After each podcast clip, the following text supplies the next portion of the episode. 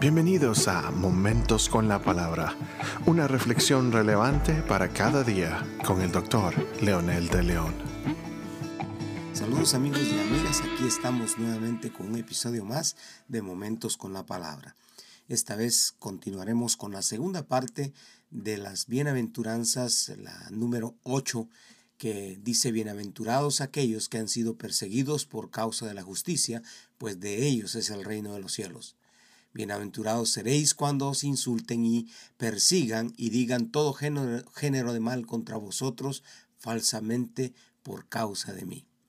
Haciendo un pequeño resumen de lo que hablábamos anteriormente, una de las características importantes que tiene un seguidor del Señor es que es diferente al mundo, diferente a los valores del mundo, diferente a los principios del mundo. Un comentarista, el Bardef, dice, los siete rasgos de carácter que se describen en las siete primeras bienaventuranzas reciben toda la oposición del espíritu del mundo. La pobreza de espíritu es contraria al orgullo del corazón del hombre. La disposición de llorar, las deficiencias que uno siente en sí mismo frente a Dios, no es bien mirada por el mundo endurecido, indiferente, satisfecho de sí mismo, que se toma las cosas a risa.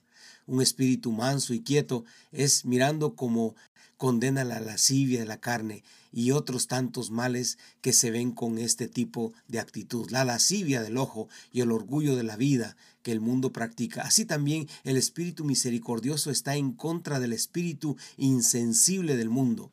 La pureza de corazón contrasta de una manera hiriente con la hipocresía y el pacificador no es fácilmente tolerado por el mundo contencioso y peleador. Así es como la justicia viene a ser perseguida. Justamente desemboca aquí en lo que Jesús dijo por causa de mí.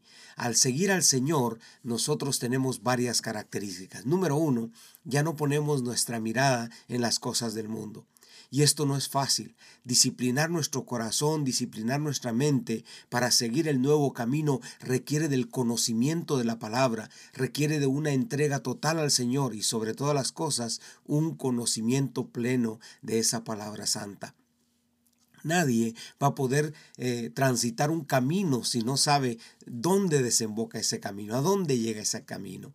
Y la palabra de Dios es ese camino glorioso, eterno, que nos lleva a un fin, que nos lleva a un propósito.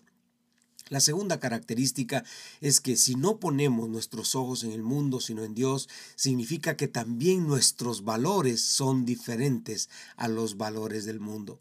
Eso significa que nosotros peleamos por cosas que el mundo este, no pelea.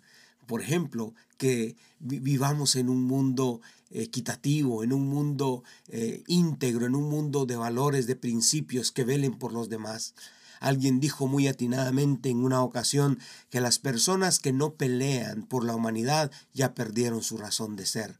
Las personas que no eh, luchan para que el mundo viva bien ya perdió su propósito de la vida. Y esto es justamente lo que vemos en la palabra de Dios. El Señor les advirtió, como por ejemplo, seréis odiados de todos por causa de mi nombre, como dice el capítulo 10, 22, siempre del libro de, de, de Mateo. Ahora, ¿Cuánta verdad tiene Jesús cuando dijo que si nosotros lo seguíamos y tomábamos sus valores, entonces, aquí viene la tercera característica, vamos a ser mal vistos?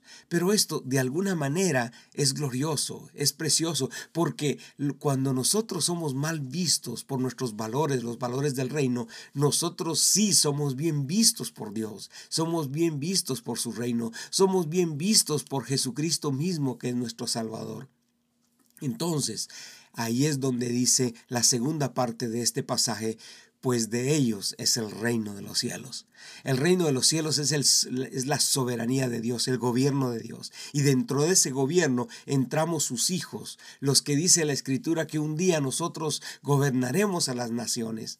Pero no nos llama tanto la atención tener poder y gobernar a las naciones. Nos llama la atención ser parte de ese plan glorioso de Dios, tener el nombre nuestro en la boca de Dios, en la boca de los ángeles. Eso es lo que más importa. El reino de los cielos, cuando dice que nos pertenece de ustedes, es el reino de los cielos, significa que somos parte de ese poderío glorioso para servir, para amar y para salvar.